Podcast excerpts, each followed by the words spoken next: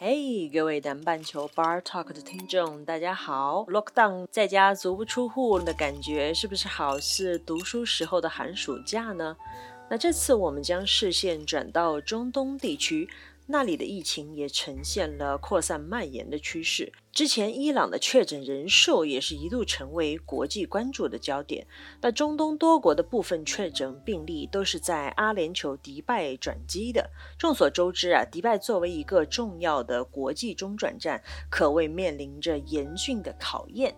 那今晚吧 Talk 非常荣幸地邀请了曾任阿联酋航空的空乘，现在生活在迪拜的 Emma 来 Bar 里坐坐。那 Emma 也是我的发小，近期听说她还养了一只鹦鹉作为宠物，来看看她和她的宠物宝贝在疫情下的生活情况是如何的吧。Hello，Hello，Emma，你好吗？很高兴能够通过语音通话跟你聊聊天。因为已经也 follow 你的 TikTok 还有微博很长时间了，看到你辞职后的生活依旧精彩，这次非常开心你能来到南半球 Bar Talk 坐坐，也终于约到了跟您语音通话，想关心一下疫情下你的生活一切都还好吗？？Hello，蚊子，好久没有这样子聊天了。我现在生活还蛮好的，就是现在不太能出门，因为我们这边还在那个大爆发的这个阶段。嗯，前两天我还跟日本的小伙伴有聊一下，那二零二零年的日本奥运会已经是确认推迟一年举办了。之前看到你在微博上还在做空乘时候有 po 的照片啊，胸前还有宣传世博会的徽章。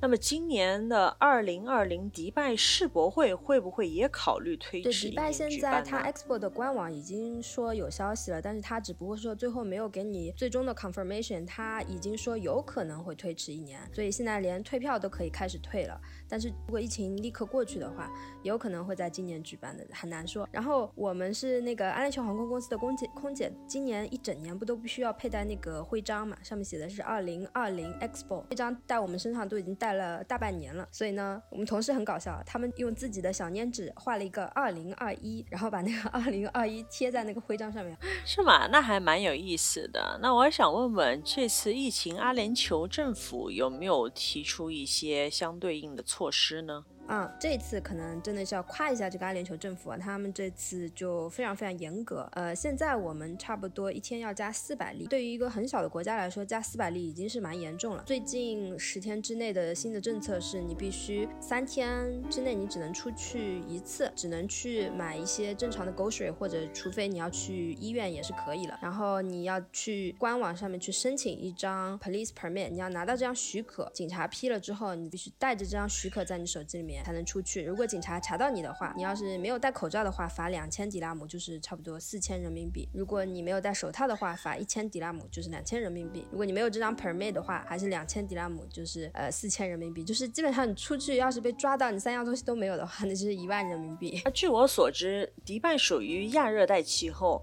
那夏天的气温都在四十五度到五十度左右。因为之前有跟您聊天说，五月份迪拜的天气，呃，也将会转为夏天。那不知道这对于控制疫情是不是有利的呢？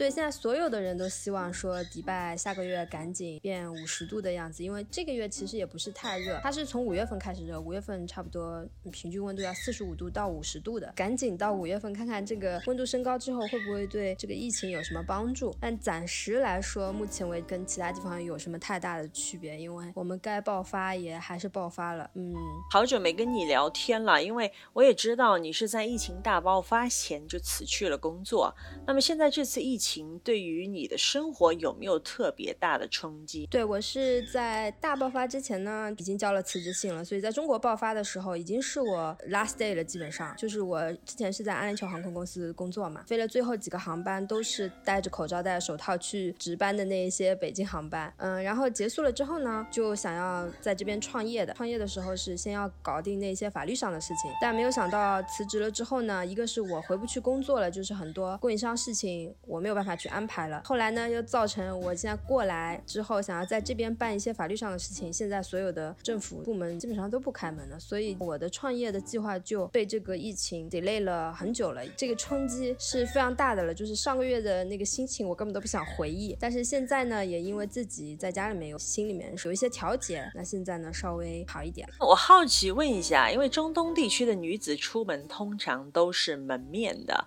那面纱具有防疫功能吗？那我想这只是一层薄纱，应该是没有的吧。那会不会还需要再佩戴口罩呢？首先呢，就是说迪拜呢，他们因为比较西化，所以迪拜人呢也没有蒙面，他们就是会戴一个 hijab，那个头头上面那个头套啊，不知道那个中文怎么讲，那个他们是会戴的，但是不太会蒙面。但我想应该，嗯，沙特人那些会蒙面的，他们可能应该口罩就不需要戴了吧？要不然戴在里面，我也不知道，我也很好奇。那我也看到你在网络上 PO 的一些视频啊，知道你现在每天也是。是乐于跟你的鹦鹉小宝贝儿玩耍。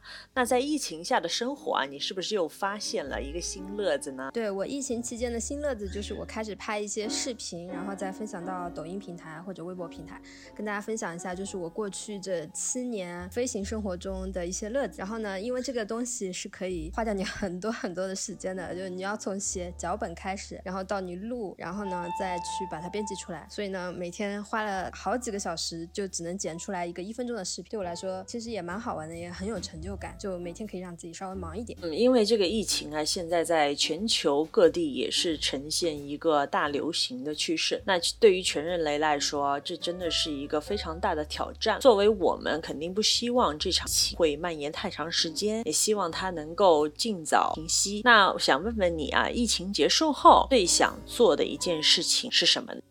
是的，是的。疫情结束后，我最想做的事情就是跑到这边的中国城，先吃一顿火锅。这个是我最想、最想做的事情。啊，真的是啊！其实，在疫情下，我们不奢求什么，只奢求能够早日回归正常的生活，哪怕是吃一顿简单的火锅，都会觉得特别开心了。真的非常感谢艾玛今天能够抽空来南半球 Bar Talk 坐坐了。那最后也给我的好朋友艾玛打一个广告。那艾玛有在 TikTok、抖音和微博平台分享一些外航空姐的趣事。对于她的鹦鹉小宝贝儿有兴趣的小伙伴，不妨搜一下艾玛的微博，搜索 A I I M A，关注即可哦。抖音号我稍后会在下方文稿中提供给大家。那再次非常感谢艾玛能来南半球 Bar。Talk，很高兴能跟老朋友聊聊天，那我们保持联系哦。嗯嗯。祝愿你在迪拜的生活一切都好。好的，谢谢蚊子，我要感谢你来邀请我做这个 Bar Talk 节目，我觉得你这个做得非常好，然后也很有意义，希望你继续做，我也会是你最忠实的听众啊。非常感谢艾玛的鼓励，也真的很开心能跟你聊聊天，我也会是你最忠实的粉丝，我们一起加油哦，拜拜，拜拜。